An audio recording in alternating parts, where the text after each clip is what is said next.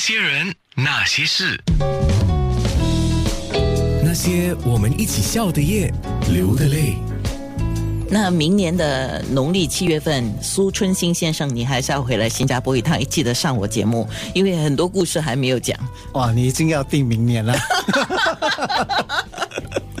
刚才我们讲到啊，他在半夜写稿，忽然间那个时候八十年代是没有 WhatsApp 这种东西的哈，就手呃也没有手手机机都没有电话响铃铃，有一个人打电话给他，那是他当兵的朋友，因为只有当兵的朋友是叫他阿寿啊。阿寿阿寿，我发生了车祸，只有告诉你，你赶快来看我。于是呢，他就开车去 Changi Hospital，当年的旧的了啊，呃，这个这个是他亲身的经历哈，所以我们也不用去讲什么叉叉医院这样的东西了啊。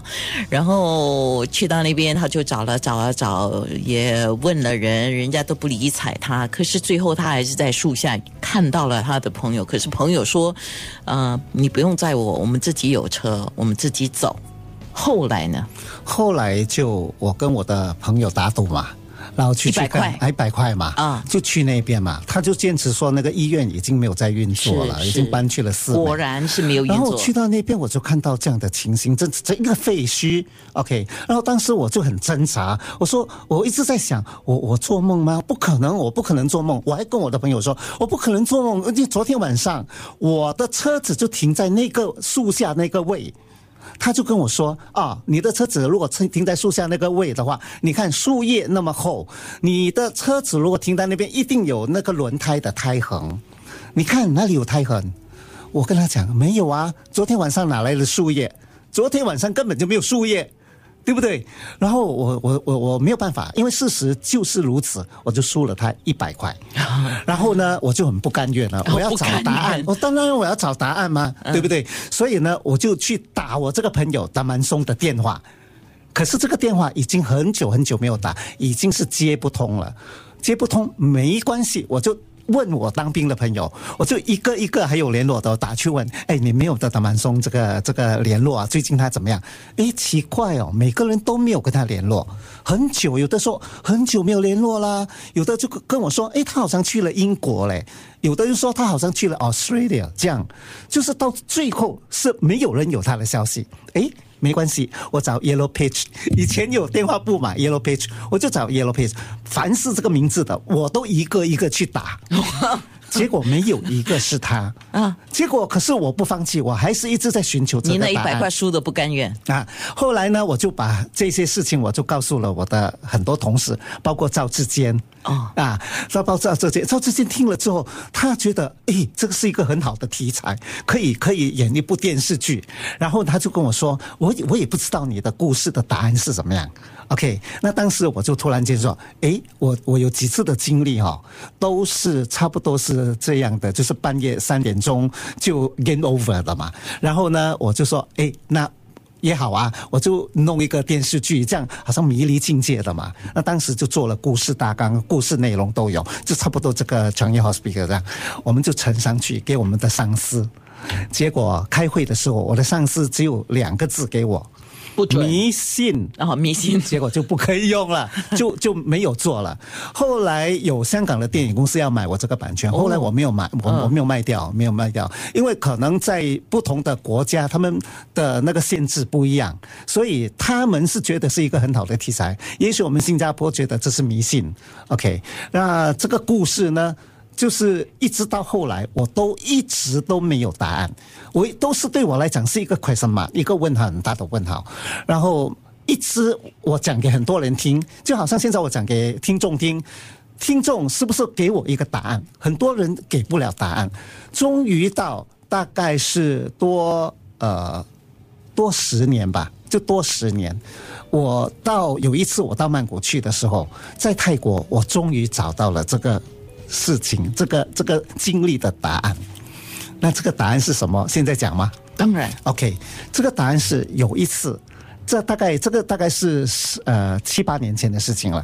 我到了呃我在曼谷，然后当时呢就有一位呃泰国的朋友，他就问我说：“哎，你有没有空啊？”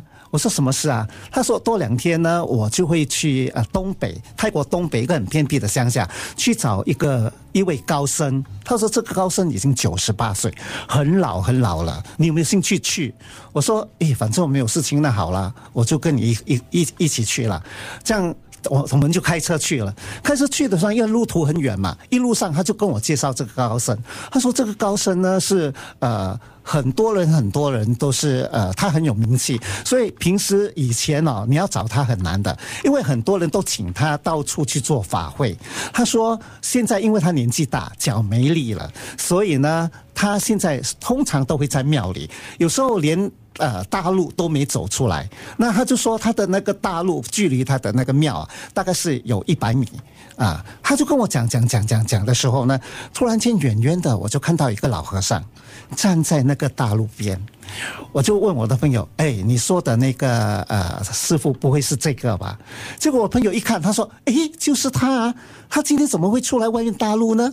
结果我们的车就到那个路边停下嘛，他就接他一程嘛。他就说，他就问他，他说：“啊，师傅，怎么你是不是说你的脚力不好吗？你为什么会到路边这边来？你懂那师傅怎么讲吗？”那个师傅说：“是啊，我知道你们要来，我出来迎接你们。”可是我的朋友没有预约他的哈，然后上了车之后，我们就到那个庙里去。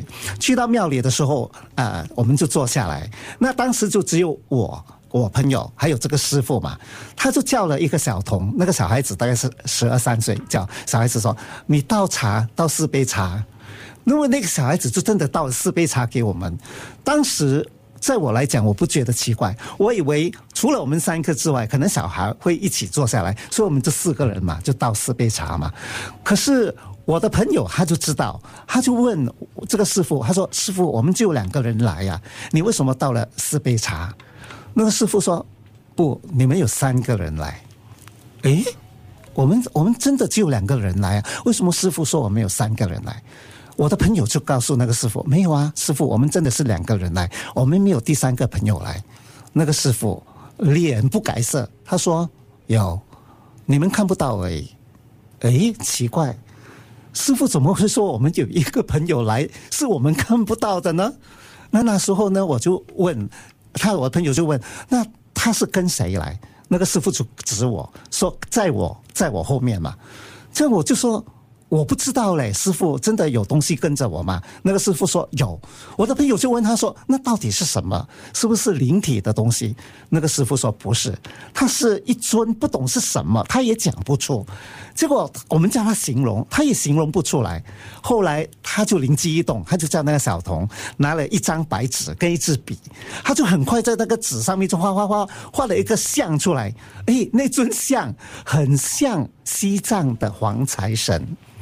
他说是跟着我，然后我说我不知道嘞，他就说你不知道，这个可能是你的守护神，你的守护神。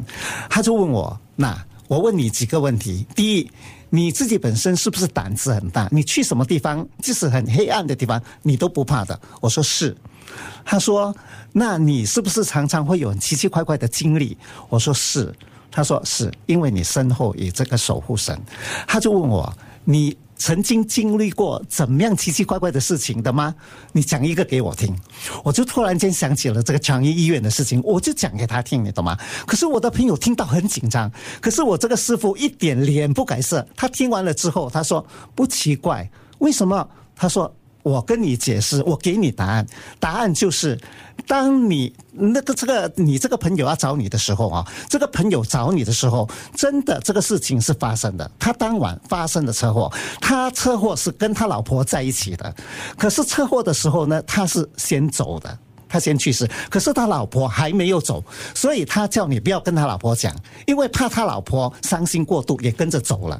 所以呢，当时你说你在那边转转转转很久，转到晕头转向，后来你找到，其实你在转的时候是转回去了十年前的时光隧道，所以十年前这个医院是有运作的。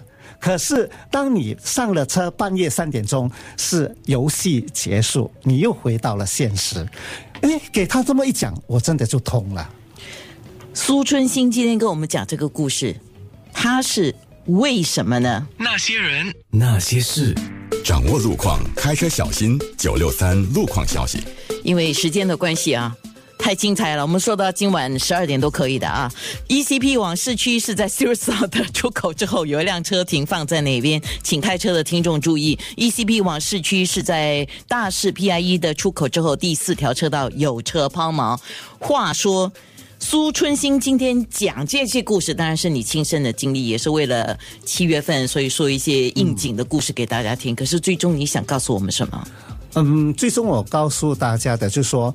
我相信有时光隧道这个东西，就好像我们在太空。你说太空哈，从这个星系到另外一个星系去的时候，可能可能是要几百光年，对不对？我们不可能这一辈子我们不可以去的。可是它就有一个叫一个叫虫洞的，你通过这个虫洞，你可以很快去到几几百年后才能够去的地方。我觉得虫洞就是太空的时光隧道。果然是故事人。哎，我觉得有很多东西存在，只是我们现在还不懂，还不知道而已。不，话说为我们自己做人呢，哈，作为节目主持人呢，我还是要把这个故事做一个 圆圆满的结束。我是觉得听了故事，有些人既爱听又害怕，有些人听了很好听，继续听。听故事，其实有时候看回自己了哈。嗯，对对对，就好像回到我们刚才讲的，嗯，其实好朋友嘛，哈。他能够向你求助，也可能他是想见见我最后一面吧。对呀，嗯，可是等到十年后才能够才才能够接通。九六三好 FM。